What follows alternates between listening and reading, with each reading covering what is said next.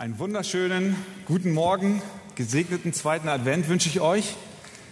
Wir sind in diesen Tagen ja dabei, durch den Timotheusbrief zu gehen an den Sonntagen. Wir haben eine Serie. Heute unterbrechen wir diese Serie und setzen sie dann fort im Januar, am 3. Januar.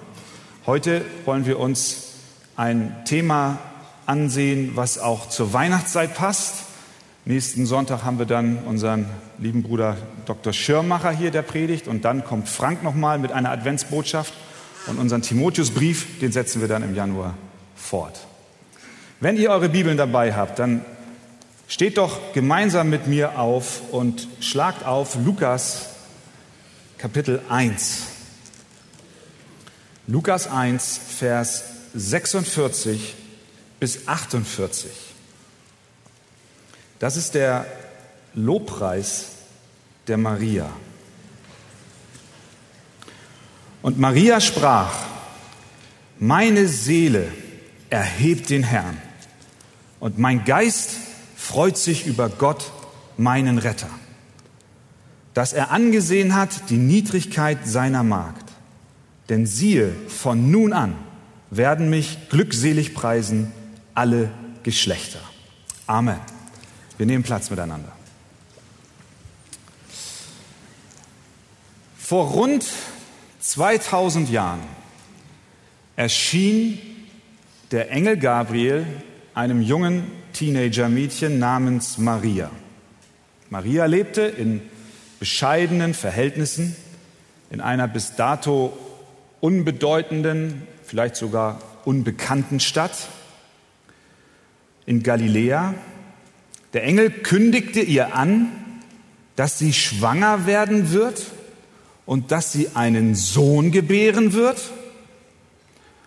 Und Maria war erschrocken. Sie war erschrocken. So erschrocken, dass der Engel sagte, fürchte dich nicht, fürchte dich nicht. Hör gut zu, fürchte dich nicht. Sie war aus verschiedenen Gründen erschrocken. Zum einen, ein Engel begegnet man nicht alle Tage. Zum anderen hatte Gott auch seit 400 Jahren nicht mehr gesprochen. Und Engel sind sowieso nicht mehr erschienen. Und sie war auch erschrocken, weil sie hörte, dass sie schwanger werden wird. Und sie fragt, wie kann das sein, da ich von keinem Mann weiß? Der Engel erklärte ihr, dass der Heilige Geist über sie kommen wird und sie den Sohn Gottes gebären wird. Und dann sprach der Engel noch von Elisabeth, einer alten, betagten, unfruchtbaren Verwandten der Maria, die auch einen Sohn empfangen hat. Und mit den Worten, bei Gott ist kein Ding unmöglich, verschwand der Engel. Da müssen wir uns mal hineinversetzen in diese Situation. Dieses junge Mädchen mit dieser Botschaft konfrontiert. Diese Nachricht veränderte das Leben der Maria von heute auf morgen, sofort. Alles war anders. Von einem Augenblick zum anderen stellte sich ihr Leben komplett anders dar. Plötzlich hatte sie neben ihren kleinen alltäglichen Sorgen echten Grund zur Angst. Sie ist nicht verheiratet und dennoch schwanger. Sie muss es ihrem Verlobten Josef irgendwie beibringen. Was wird er sagen? Sie muss es ihren Eltern erklären. Sie muss es ihren Freunden sagen. Wer wird einem jungen Mädchen glauben, die sagt, sie sei schwanger von Gott? Wer wird ihr diese Geschichte abkaufen? Das ging alles in ihrem Kopf vor. Es war nicht nur peinlich, sondern es war auch lebensbedrohlich für sie. Nach 5. Mose 22 stand eine Strafe für Frauen, die in solcher Situation waren, die bis zur Exekution gingen. Würde sie aus der Gemeinschaft ausgeschlossen werden? Würde sie sogar gesteinigt werden? Wie wird es mit der Gesundheit sein, mit dem, mit der Gesundheit ihres Kindes? Wie wird es mit ihrer eigenen Gesundheit sein? Die Sterblichkeitsrate von Neugeborenen war unvergleichbar mit den heutigen Raten. Maria machte sich eilends auf und besuchte ihre Verwandte Elisabeth, die in einer ähnlichen Situation wie sie war und dort fernab von ihrem Zuhause und in der Ungewissheit, wie sich ihre Zukunft darstellt, sucht Maria Zuflucht in der Anbetung Gottes. Sie könnte sich sorgen, aber sie beginnt anzubeten. Diese Anbetung ist der Lobgesang der Maria, in dem, wenn wir ihn lesen, wir sofort feststellen, dass es ein Zentrum gibt in diesem Lobgesang und das ist Gott. Dieser Lobgesang ist gesättigt mit Bibelworten, was darauf schließen lässt, dass dieses junge Mädchen die Schrift kannte und wahrscheinlich auch auswendig wusste. Wir alle wissen heute Morgen, die wir hier versammelt sind, was es heißt, Sorgen zu haben. Der eine mehr, der andere weniger. Und vielleicht bist du heute Morgen auch hier in einer Lebenssituation und du kommst da hinein und bist bedrückt. Ein Stück weit so, wie es Maria ging. Ungewiss. Wie geht's weiter? Was wird morgen sein? Umso wichtiger ist es, dass wir heute Morgen uns Maria anschauen und sie auch ein Stück weit als ein Vorbild für uns sehen, wie wir mit unseren Sorgen und mit unseren Nöten umgehen sollen. Und dazu lasst uns den Lobgesang, diese ersten beiden Verse des Lobgesangs genauer anschauen. Und das erste ist, was wir feststellen, Maria lobt den Herrn von ganzem Herzen. Sie sagt, meine Seele erhebt den Herrn und mein Geist freut sich Gottes meines Heilandes. Maria beschreibt ihren inneren Menschen, ihr Sein, das, was sie ist, mit zwei austauschbaren Begriffen. Sie erwähnt ihre Seele und sie erwähnt ihren Geist. Das heißt, sie, sie sagt damit, die Anbetung Gottes entspringt aus ihrem Herzen, aus dem, was sie ist. Meine Seele erhebt den Herrn und mein Geist freut sich Gottes meines Heilandes. Anbetung Gottes entspringt immer aus unserem Herzen. Es ist ein Echo des Herzens auf das, was Gott für uns in Christus getan hat. Und somit hat Anbetung immer eine innere Komponente.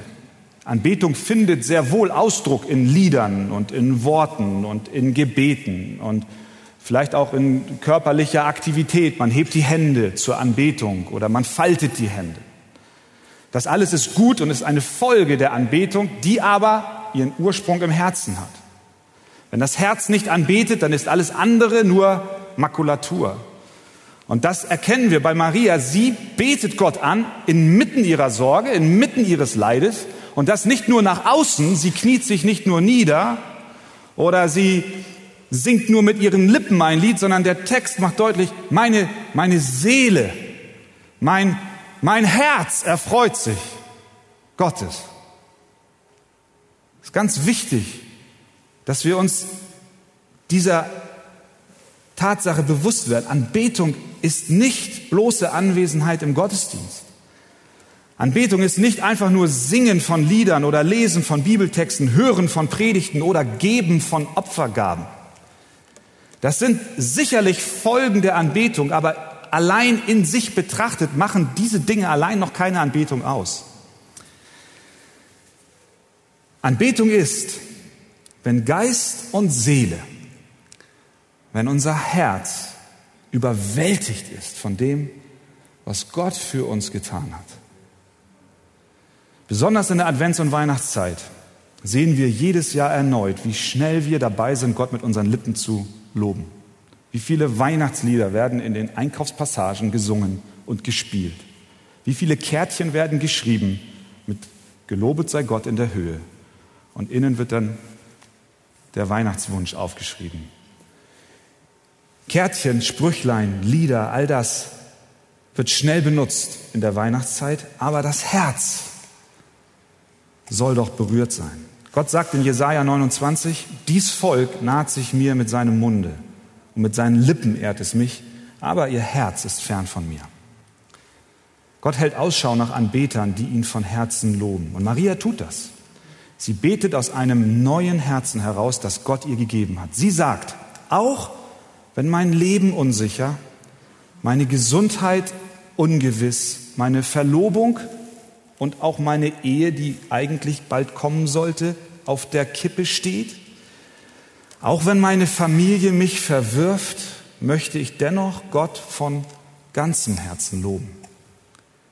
Ich bin arm, aber ich möchte, dass Gott geehrt wird. Ich möchte, dass andere an meinem Leben sehen, dass Gott gut ist und dass Gott gut zu mir ist, auch wenn es die äußeren Umstände nicht unbedingt hergeben. Das ist das tiefe Verlangen und ich weiß, das ist dein tiefes Verlangen. Wenn du zu Gott gehörst, dann ist es dein tiefes Verlangen, dass du Gott anbetest aus ganzem Herzen und aus ganzer Seele. Nun stellt sich die Frage, wie kann es sein, wie kann es sein, dass Maria Gott von ganzem Herzen anbetet? Was hat dazu geführt, dass es so ist? Und vielleicht fragst du dich auch jetzt, und ich frage mich das manchmal auch, warum ist meine Anbetung eigentlich nicht immer so aus ganzer Seele und von ganzem Herzen, sondern manchmal kommt man vielleicht auch in den Gottesdienst oder du hast deine persönliche Andacht am Morgen und es ist ein bisschen unterkühlt, so, so dieses von Herzen ist nicht so unbedingt da. Kennt ihr das? Oh. Ja, einige mutige. Einige kennen das. Ich glaube, wir alle kennen das. Es gibt manchmal so Phasen, wo wir nicht unbedingt so aus ganzem Herzen anbeten. Wieso tut Maria das? Wie kann sie das tun? Das führt uns zum zweiten Punkt. Maria lobt den Herrn als ihren Retter. Sie sagt, meine Seele erhebt den Herrn und mein Geist freut sich Gottes, meines Retters. Ich glaube, das ist, das ist ein Schlüssel. Maria lässt uns mit diesen Worten tief in ihr Herz blicken. Sehr, sehr, sehr tief. Das, was wir sagen und was wir ausdrücken, das gibt sehr viel Preis von dem, wie wir denken. Und hier erkennen wir, wie Maria über sich denkt. Sie zeigt uns, wie sie über sich selber denkt. Sie nennt Gott ihren Retter. Damit drückt sie aus, dass sie einen Retter braucht. Sonst würde sie ihn nicht Retter nennen. Stell dir vor, du schwimmst im, im, im Schwimmbad, äh, da in der Halle, ganz alleine im großen Becken. Und äh, du ziehst deine Bahnen so auf und ab und alles ist bestens und du schwimmst und erfreust dich deiner Gesundheit. Plötzlich springt der Bademeister aus heiterem Himmel ins Wasser, zieht dich raus und du guckst ihn verstört an und sagst, was soll das? Und es stellt sich heraus, dass der Bademeister einen kleinen Aussetzer hatte und dachte, du gehst unter, aber er zieht dich trotzdem raus. Was machst du? Du gehst nach Hause und erzählst deiner Familie und deinen Freunden, ja, wisst ihr, was passiert ist? Ich bin heute geschwommen und stellt euch mal vor, da kam ein Bademeister und er zog mich einfach so aus dem Wasser. Was, was sagst du? Der Bademeister ist für dich nach wie vor ein Bademeister, nichts mehr, nicht mehr und nicht weniger. Vielleicht ist er ein verrückter Bademeister oder ein, ein überengagierter Bademeister oder wie immer du ihn betitelst, aber er ist zunächst mal weiter nur ein Bademeister. Selbe Situation, du schwimmst im Becken, und äh, du ziehst deine Bahnen auf und ab und auf einmal verlierst du Kraft. Du gehst unter. Du jappst nach Luft, du kämpfst mit dem Leben, du, du, du hast das Gefühl, deine Lungen füllen sich schon mit Wasser. Du, du bist panisch. Und derselbe Bademeister, der springt ins Wasser, zieht dich raus, belebt dich mehr oder weniger wieder. Du gehst nach Hause, erzählst deinen Freunden und deinen Verwandten und dein, deiner Familie und erzählst, wisst ihr, was heute passiert ist? Da war ein Bademeister. Und es ist nicht nur mehr nur ein Bademeister, sondern du wirst sagen, er ist mein Retter. Er hat mein, mein Leben gerettet. Ich war in Todesnot, in Todesangst und er hat mich rausgezogen. Maria wusste, in welcher Todesnot sie ohne ihren Gott war. Und das hat sie dazu geführt, ihren Gott von ganzem Herzen anzubeten. Sie war sich bewusst, dass Gott ihr Retter ist.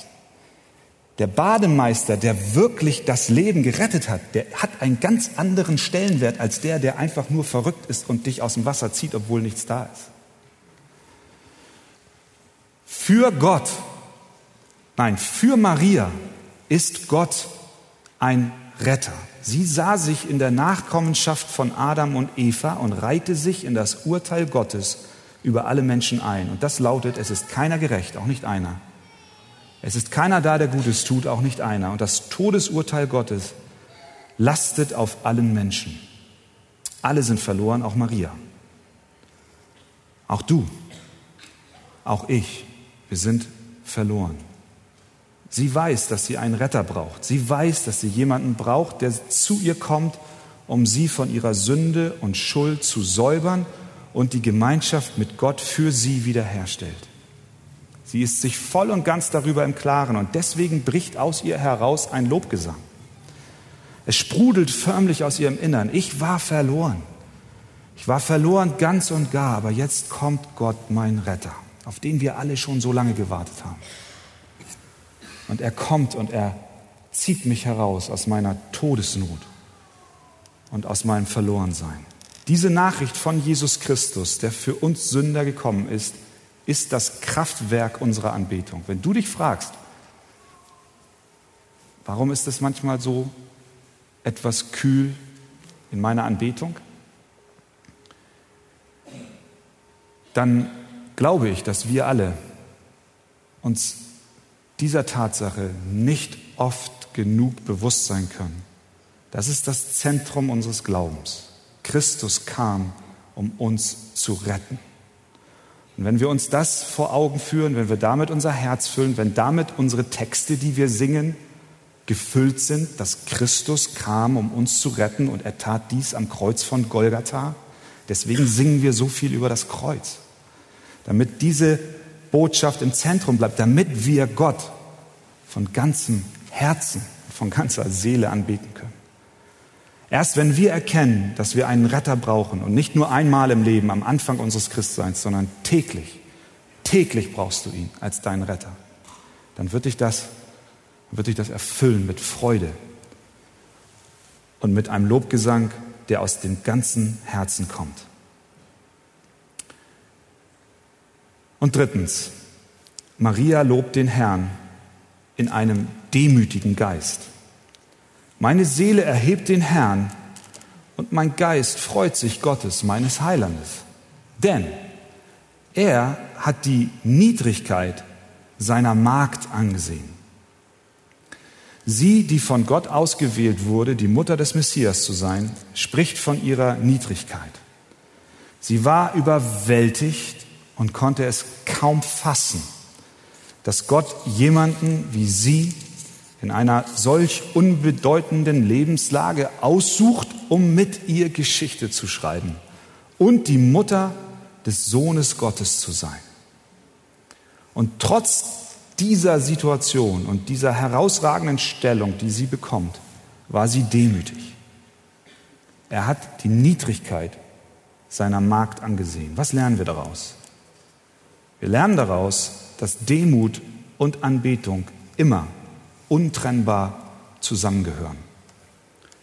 Nur wahre Demut führt zu wahrer Anbetung. Der Stolz in unserem Herzen steht der Anbetung immer im Weg, immer im Weg. Wenn wir meinen, dass wir etwas verdient haben vor Gott oder wenn wir meinen, dass andere Menschen uns so und so zu behandeln haben, weil wir es ja schließlich verdient haben, weil wir etwas geleistet haben, dann sind das Ausdrücke von Stolz, die sich uns in den Weg stellen, wenn wir Gott anbeten. Der Stolz trennt uns von Gott, weil der Stolz nicht will, dass jemand anderes angebetet wird. Stolz will nur sich selbst anbeten. Der Stolz veranstaltet einen Wettkampf mit Gott. Stolz will die Ehre für sich und will sie nicht Gott geben. Aber Maria sagt, ich bin es nicht wert. Ich bin eine niedrige Magd. Jeder, der Gott anbeten will, muss sich ihm in diesem Geist nähern. Die Menschen, die nichts bringen, die geistlich arm sind, die sich wertlos wissen, die nichts haben und deshalb überwältigt sind von Gottes Gnade in ihrem Leben, die beten Gott wahrhaftig an. Gott widersteht den Hochmütigen, aber den Demütigen gibt er Gnade. Und was wir noch sehen ist, dass Gott ein persönlicher Gott ist. Er sieht die Niedrigkeit seiner Magd. Sie sagt, dass er angesehen hat die Niedrigkeit seiner Magd. Er ist persönlich. Gott ist nicht eine unpersönliche Kraft im Universum. Er denkt und er fühlt. Er kennt die Zahl der Haare auf deinem Haupt, er kennt dich bei Namen. Und er kennt auch Maria, die von niemandem sonst beachtet wird. Sie war einfach aus armen Verhältnissen und dennoch hat Gott sich entschlossen, sie in seinen großen Plan der Rettung zu gebrauchen. Hast du Sorgen heute Morgen? Hast du Ängste? Sieht deine berufliche Zukunft nicht gut aus? Hast du Ehekrach? Bist du verletzt? Bist du vielleicht auch missbraucht worden? Quält dich die Krankheit eines nahestehenden Menschen oder auch deine eigene? Ich glaube, was wir heute Morgen lernen aus dem Lobgesang der Maria ist, dass sie sich nicht in ihren Sorgen verloren hat und fokussiert hat auf ihre Not. Und ich weiß, dass viele von uns tiefe Not erleben in diesen Tagen. Und ich möchte, ich möchte euch ermutigen, Gott möchte euch heute Morgen ermutigen, dass ihr mit diesen Sorgen zu ihm geht und ihn anbetet. Mach es wie Maria. Gehe hin und bete Gott an. Und bete ihn besonders dafür an, dass er in Jesus Christus dein Retter ist. Dass er für deine Sünde und Schuld am Kreuz gestorben ist. Dass das das größte Geschenk ist, was er machen konnte. Und wenn du Jesus Christus noch nicht als deinen persönlichen Retter erlebt hast, dann bitte ihn um Vergebung deiner Sünden. Er wird dir dann deine Schuld vergeben und du wirst ihn von ganzem Herzen anbeten. Amen. Amen.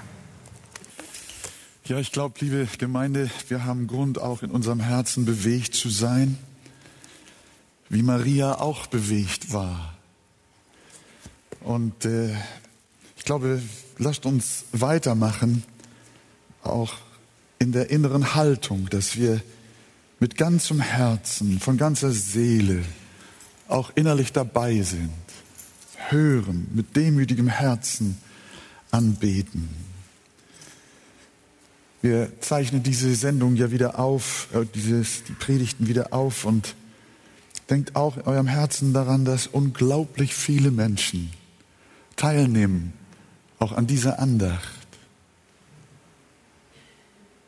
in der Jesus gepriesen werden soll, in der Gott angebetet werden soll. Und wir sind auch so glücklich darüber, dass Menschen nicht nur aus dem Lande, sondern auch aus der Gemeinde, Woche um Woche bekomme ich, bekommen wir Zeugnisse, Feedbacks, E-Mails, auch hier aus unseren Versammlungen, wie Gott Menschen gesegnet hat.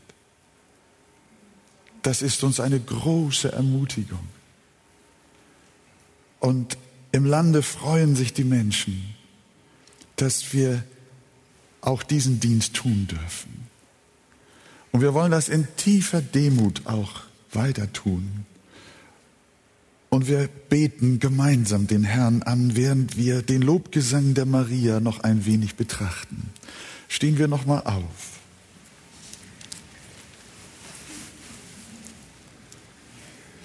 Ich lese noch mal von Anfang. Und Maria sprach, meine Seele erhebt den Herrn.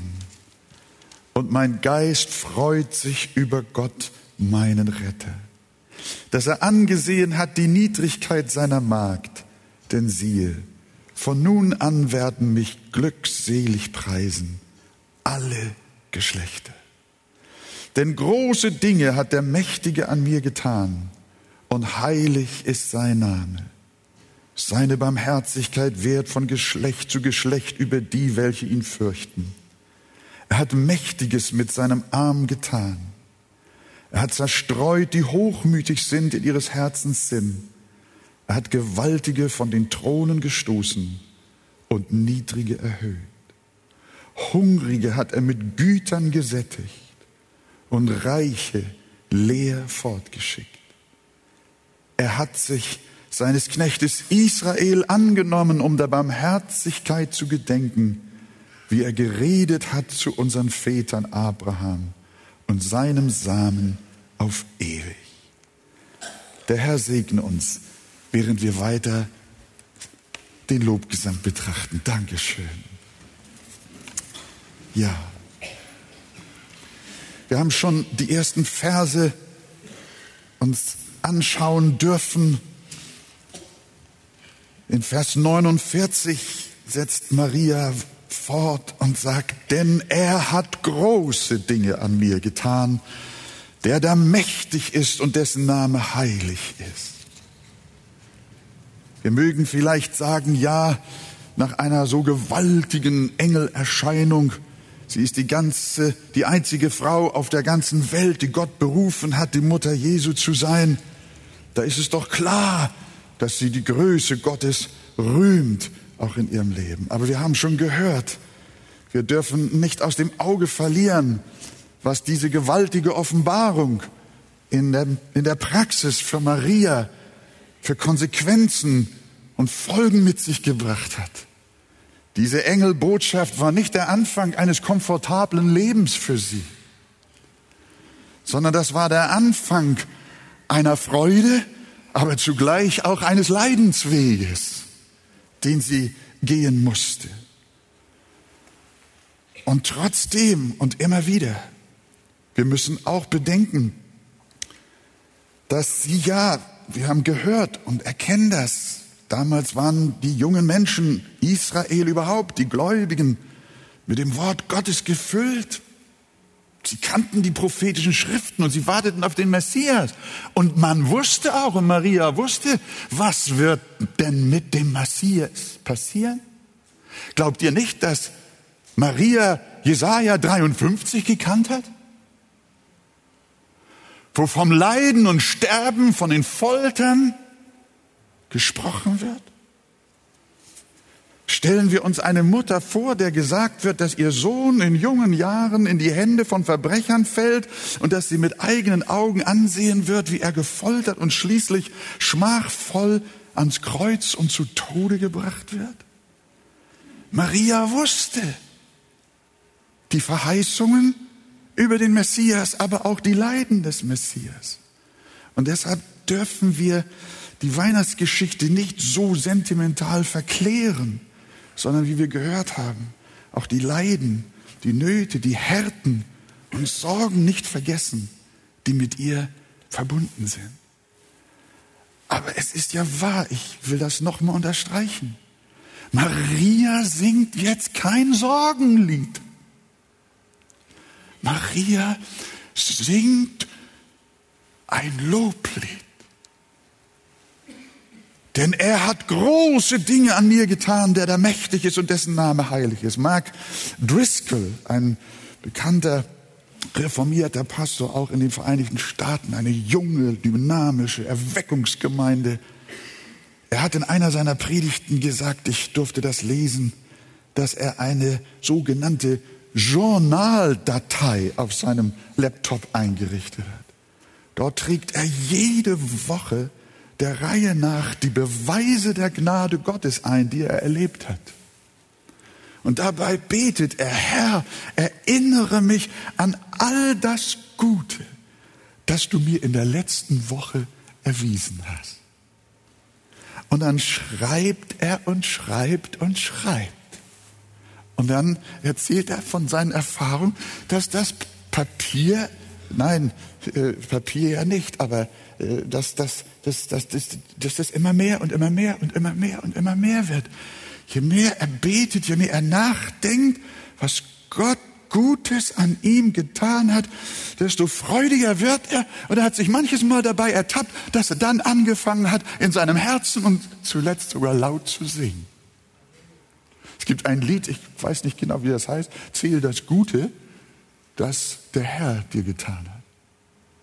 Wir haben immer so die Neigung, das Schlechte zu zählen, das Schwere aufzulisten und in Depression zu verfallen. Ich habe es noch nicht gemacht, aber ich denke, es ist vielleicht gar nicht so verkehrt, was dieser Mann da vorschlägt.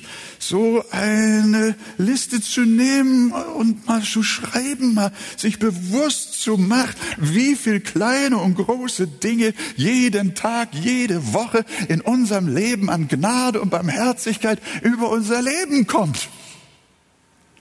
Das wird uns, glaube ich, zur Anbetung bringen. Lobe den Herrn, meine Seele, und vergiss nicht, was er dir Gutes getan hat, der dir alle deine Sünde vergibt und heilet alle deine Gebrechen. Ich erinnere mich an eine liebe Schwester, ich kann ja ruhig ihren Namen sagen, sie ist beim Herrn, das war die Luzi Christmann. Die kriegte Anfang der 50er Jahre, kriegte sie Brustkrebs. Ich besuchte sie in der Schlussphase ihres Lebens im Krankenhaus. Und ich sagte zu ihr, Luzi, es kann sein, dass du in die Ewigkeit gehst. Aber weißt du, Gottes Wege sind höher als unsere Wege. Und ich fing so an, mit ihr so ein bisschen mitleidig auch zu klagen, dass sie jetzt schon so früh sterben muss. Und dann sagt sie auf einmal zu mir, Wolfgang, ich bin über 30 Jahre mit Alfred verheiratet. Wir haben Liebe und Glück und Freude gelebt. Mehr als drei Jahrzehnte. Sag mal ehrlich, ist das nichts? Ich habe meine Klappe gehalten. Da hat mir ein sterbender Mensch, der mit Christus verbunden ist, hatte mich gelehrt, dass wir doch auf das blicken, was Gott an Gnade gegeben hat. Das betrifft auch unsere ganze Gemeinde. Wenn wir wollen, können wir alles aufzählen, was schlecht ist. Und es gibt so viel Schwachheit. Aber wir können uns auch erinnern an die Barmherzigkeit Gottes die über Jahre und Jahrzehnte uns getragen, uns weitergebracht, uns gesegnet und uns ihm immer näher gebracht hat. Wollen wir uns entscheiden, wie Maria es getan hat? Dann sag doch mal Amen. Das ist es. Lobe den Herrn, meine Seele. Und vergiss nicht, was er Gutes getan hat. Der dir alle deine Sünde vergibt und heilt alle deine Gebrechen. Jawohl, sie hat gesagt, der Herr war gut zu mir. Und dann rühmt Maria die Souveränität Gottes. Sie singt weiter. Er übt Gewalt mit seinem Arm und zerstreut die Hoffärtigsten in ihres Herzens sind. Er stößt die Gewaltigen vom Thron und erhebt die Niedrigen. Die Hungrigen füllt er mit Gütern und lässt die Reichen leer. Die junge Maria war eine rechtlose und bitterarme Frau. Sie sah auch die Leiden ihres Volkes, die Tyrannei der römischen Cäsaren. Aber auch hier verzagte sie nicht, denn sie wusste um einen Gott, der mächtiger war als alle Großen dieser Erde. Sie hatte aus Gottes Wort gelernt, wie Weltreiche kamen und wie sie wieder gingen.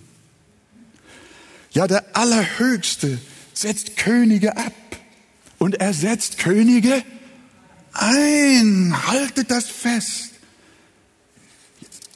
Aber er, der Allmächtige, er bleibt, von dem es heißt in Daniel, dessen Gewalt ewig ist und gegen den alle, die auf Erden wohnen, für nichts zu nehmen sind.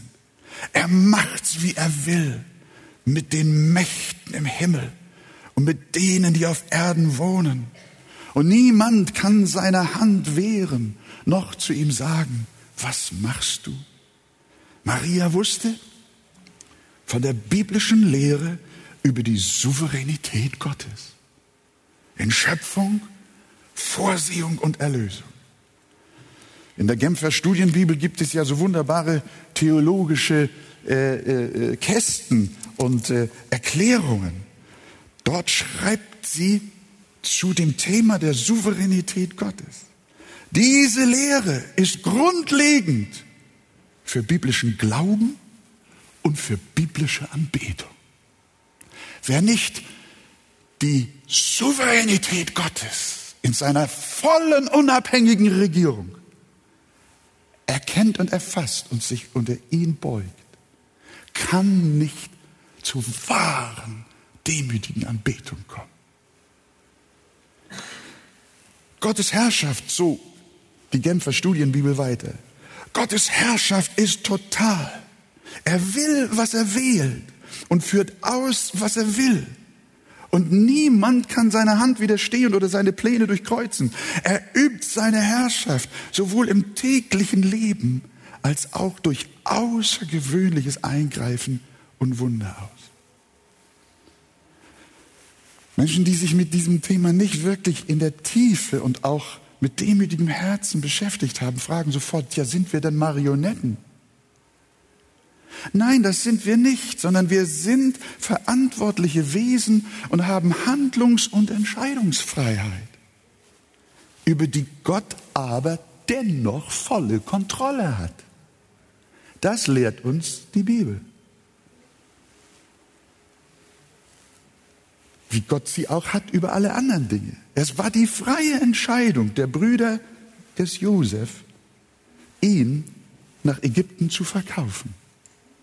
Sie haben getan, was sie in ihrer Freiheit wollten. Aber Josef sagt später zu ihnen, nicht ihr habt mich hierher gesandt, sondern Gott. Sie handelten frei und dazu noch böse.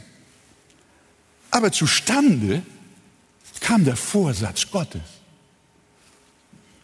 Wie das zusammenpasst, Liebe Schwestern und Brüder, das weiß keiner. Wir können nur vom Geheimnis der Souveränität sprechen, wie es uns die Schrift offenbart.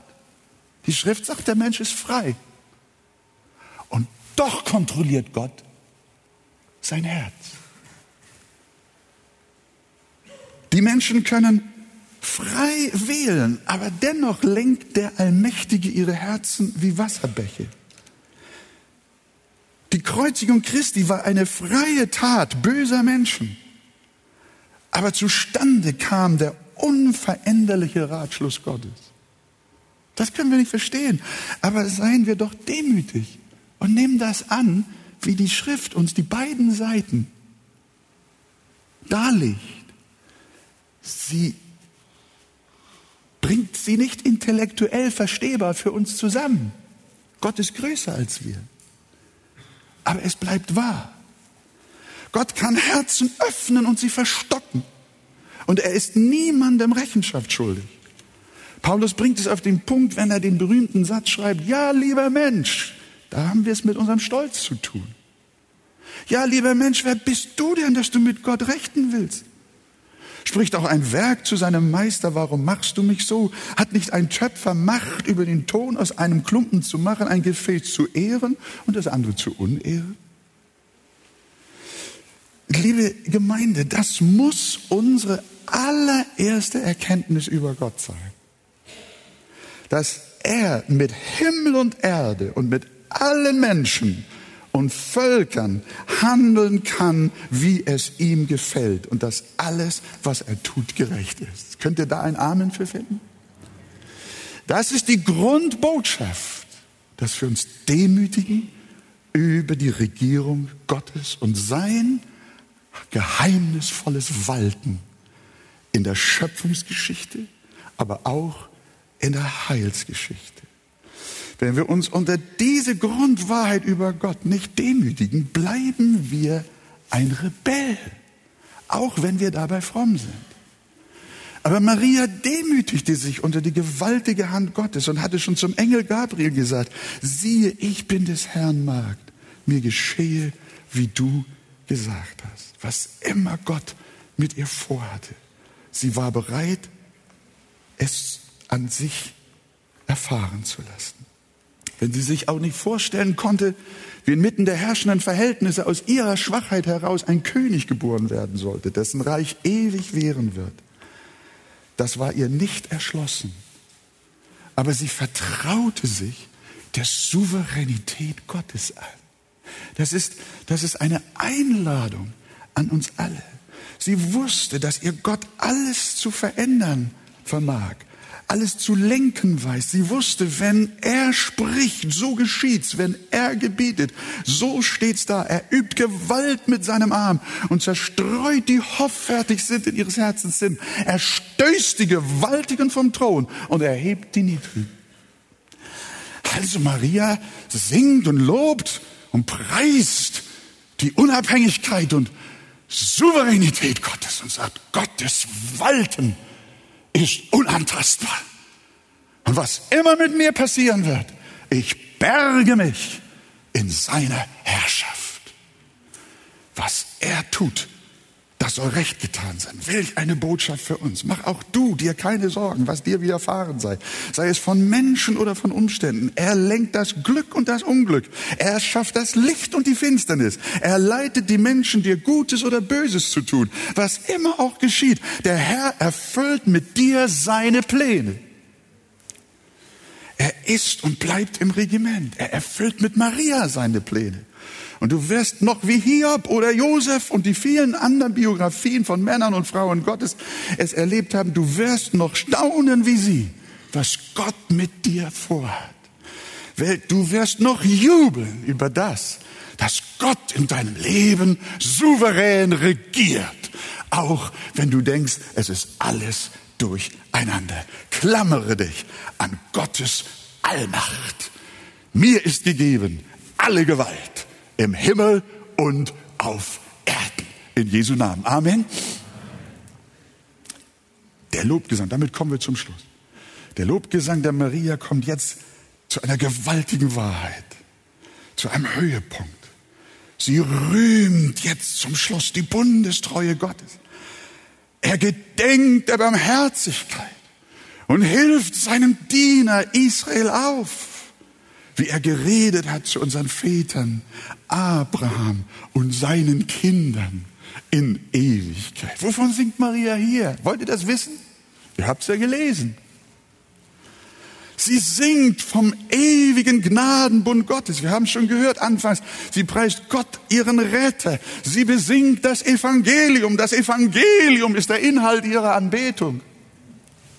Und hier noch einmal vom Gnadenbund den der Herr mit Abraham einst geschlossen hatte. Er hatte zu dem Patriarchen gesagt, damals, er war noch ein Götzendiener, Gott hat ihn auserwählt, ihn gesetzt zum Vater vieler Völker. Ich will aufrichten meinen Bund zwischen mir und dir und deinen Nachkommen von Geschlecht zu Geschlecht, dass es ein ewiger Bund sei, so dass ich dein und deiner Nachkommen Gott bin.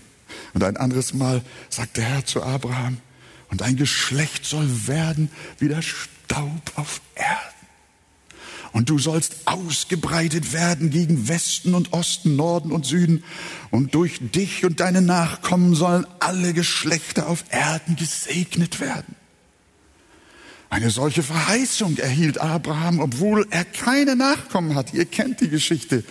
Aber als er schon hundertjährig war, da gab Gott ihm den Sohn der Verheißung. Das hatte Bedeutung. Isaak war der Sohn der Gnade.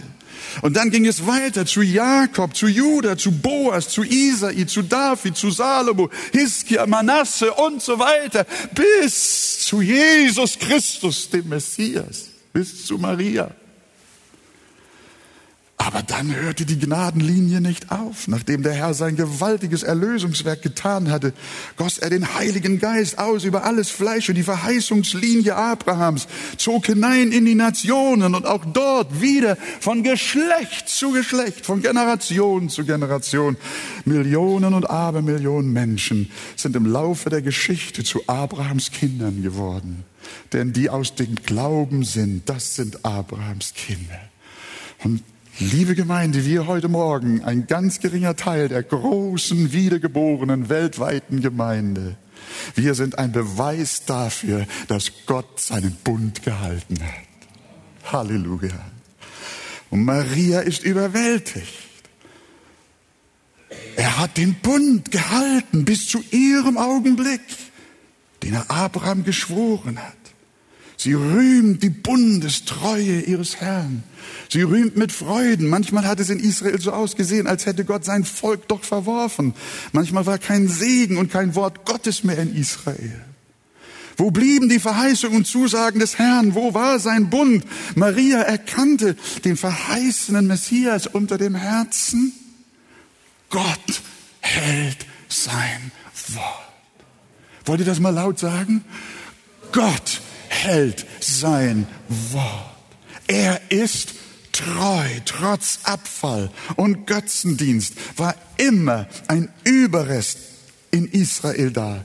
Eine Auswahl der Gnade, wie Paulus es ausdrückt. Und denen gilt für alle Zeit und Ewigkeit, denn es sollen wohl Berge weichen und Hügel hinfallen. Aber meine Gnade soll nicht von dir weichen. Und der Bund meines Friedens soll nicht hinfallen, spricht der Herr dein Erbarmen. Ihr könnt hinschmelzen vor Freude. Maria, nee, sie ist eine wunderbare Frau. Aber sie will nicht angebetet werden, sondern sie ist selbst eine Anbeterin. Andersrum ist es. Und darin wollen wir ihr gleich werden. Liebe Gemeinde, liebe Schwestern und Brüder, auch euer Gott verlässt euch nicht. Auch wenn wir versagen, wenn wir untreu und seines Bundes nicht würdig sind, hält er die Treue. Das, was er Abraham und seine Nachkommen auf ewig zugesagt und mit einem Eid für immer verbürgt hat, das gilt auch uns. Wir sind Kinder der Gnade, Kinder der Verheißung und wir werden nicht verloren sein. Seine Berufung wird ihn nicht gereuen. Wir mögen durch mancherlei Nöte gehen, mancherlei Leid erfahren, mancherlei Verwirrung durchleben, ja sogar durchs Tal der Todesschatten wandern. Aber er wird unsere Seele erretten und uns heim zu sich nach Hause bringen. Dort, wo alles Herzeleid ein Ende haben wird, dann werden wir die große Stimme vom Throne Gottes hören. Siehe da die Hütte Gottes bei den Menschen. Und er wird bei ihnen wohnen und sie werden sein Volk sein. Gott hält sein Wort. Gottes Verheißungen sind Ja und Amen. Was er Abraham versprochen hat, das wird erhalten. Siehe da die Hütte Gottes bei den Menschen. Er wird bei ihnen wohnen und sie werden sein Volk sein und er selbst, Gott mit ihnen, wird ihr Gott sein. Und Gott wird abwischen alle Tränen von ihren Augen. Der Tod wird nicht mehr sein, auch nicht mehr unter uns. Nicht mehr Leid, noch Geschrei, noch Schmerz wird mehr sein. Und der auf dem Thron saß, sprach, schreibe, denn diese Worte sind wahrhaftig und gewiss. Der Gott Abrahams, Isaaks und Jakobs wird sein Wort wahrmachen. Wir werden nicht verloren sein, auch wenn alles drunter und drüber geht. Der Herr wird sein Wort halten und den Bund seiner Gnade und seines Friedens wird er durchführen, bis er uns alle heimgebracht, bis er uns alle nach Hause gebracht hat, bis wir alle da sein werden, wo unsere Heimgegangenen schon sind. Gott hält sein Wort. Halleluja.